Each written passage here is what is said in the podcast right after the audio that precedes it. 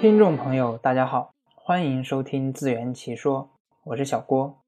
这是一档有思想又简单易懂的播客节目，主要探讨互联网科技行业的相关内容，会在各大泛用型播客客户端同步播出。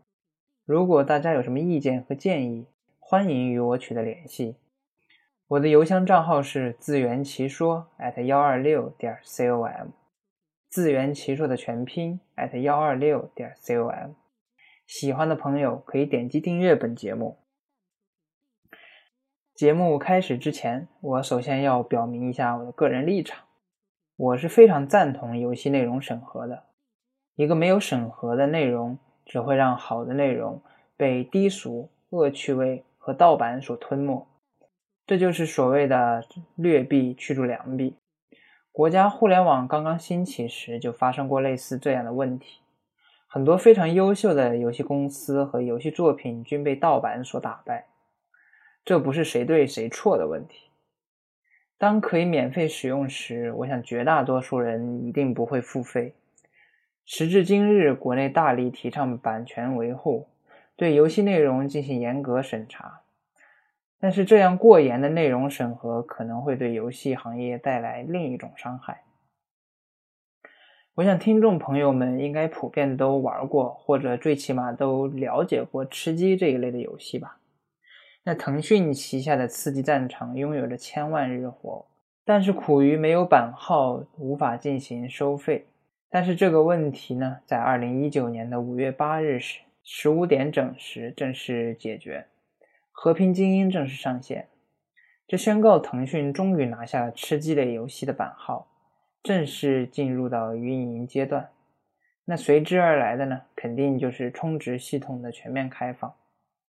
和平精英上线仅仅七天就斩获近一亿人民币的收入。当抛开游戏的吸金能力，和平精英能够上线，我想与其设计完全符合审核规范是息息相关的。但是这样的设计背后，大家却发出了很多吐槽的声音。那比方说，游戏的背景设计设计成了一个反恐和爱国主义宣传教育，这个题材是选择的挺好，但是在进行游戏体验时，这本身作为一个枪战游戏，人物当被枪打到后，并不会有任何的流血画面，而仅仅是发出不同颜色的彩光。当游戏人物被打死之后，也进行的是挥手再见。而当最后仅剩下五人时，也可以选择退出，或者选择最终争夺最终的胜利。那这样的设计，我想是为了降低血腥暴力，然后降低人们对于最终胜利的追求。但是这种设计，我却产生了另一种疑惑：将一款真正的枪战游戏设计成了完全的娱乐化。甚至带来了一些搞笑的元素，虽然说降低了血腥的不良体验，但是这样的游戏设计会不会让人们完全体会不到战争的含义是什么？或者说理所应当的认为战争只是游戏这样和谐简单？那随着现代互联网信息的发达，人们很容易可以体验到国外的游戏。国外游戏公司在设计游戏内容时没有国内的诸多限制，使得游戏体验上有着更加灵活的发挥空间。当国外游戏进入我国后，会不会对我国游戏文化产生巨大的冲击呢？就好比刚刚改革开放初期，国外的文化入侵使得国内的文化毫无招架之力，使得人们普遍产生了崇洋媚外，而对国内民族缺乏自信。当然，我不是心理专家。我相信国内审核也是为了让人们生，也是为了让人民体验到健康的游戏，不容易因为游戏内容而产生非常不好的影响。但是，如果说长期的游戏设计仅仅是注重内容是否健康，而忽略了游戏本身的体验，或者除了日常娱乐外，可能对人们产生其他的影响，也许反而会对国人产生另一种无法说明的伤害吧。此外，就拿我自己遇到的一些情况来举例。当然，我个人的情况也许只是一个特例，那这里只是给大家说一个例子，作为一个参考。我小时候接触的电脑算是比较早的，在零一年的时候已经开始玩电脑游戏了。那小时候呢，确实是非常痴迷于电脑游戏，家里人呢也确实是比较反对。但是因为从小接触电脑，导致对电脑产生了浓厚的兴趣，加上玩游戏的时间也比较长，体验过的游戏种类很繁多。导致之后在玩游戏时，反而个人控制能力会非常强。上大学之后，基本上没有花太大的时间在游戏上，反而利用更多的时间上网来学习和搜集资料。而另外也看到了一些人因为种种原因，小时候没办法接触电脑，或者没有玩过电脑游戏。那上大学之后，当个人拥有这个电脑以后，嗯，首先肯定是会接触电脑游戏的。那由于从小没有接触过，而大学时间又无人监督管理，反而沉迷于游戏，浪费了大量的时间。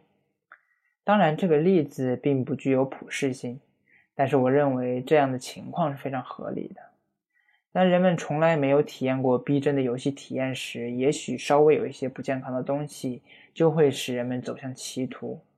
那如果将人们合理的接触游戏内容，也许人们对游戏的理解会更加深入，反而不会对人们造成过大的影响。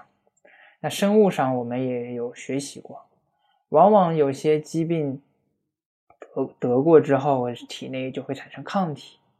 那我们希望对什么产生抗体，就需要低剂量的来刺激我们的身体，这样我们的身体会更加的强壮。当然，我相信审核人员从出发点上一定是积极向上的。不过，这样的审核让我想到了之前的闹得沸沸扬扬，直到现在依然是一个笑话的抗日神剧。我想，抗日神剧的公映也一定是经过层层的内容审查的。但是，这样的神剧所带来的影响，我想没有谁会认为是正面的吧。甚至中国的官方媒体也出面批评了抗日神剧所带来的负面社会效应，娱乐化抗日战争之后，践踏了抗日战争的胜利之不易。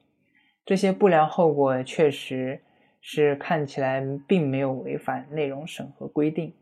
那不知道大家有没有一种感觉，国内的游戏审核仿佛是针对一些教育题材审核一般。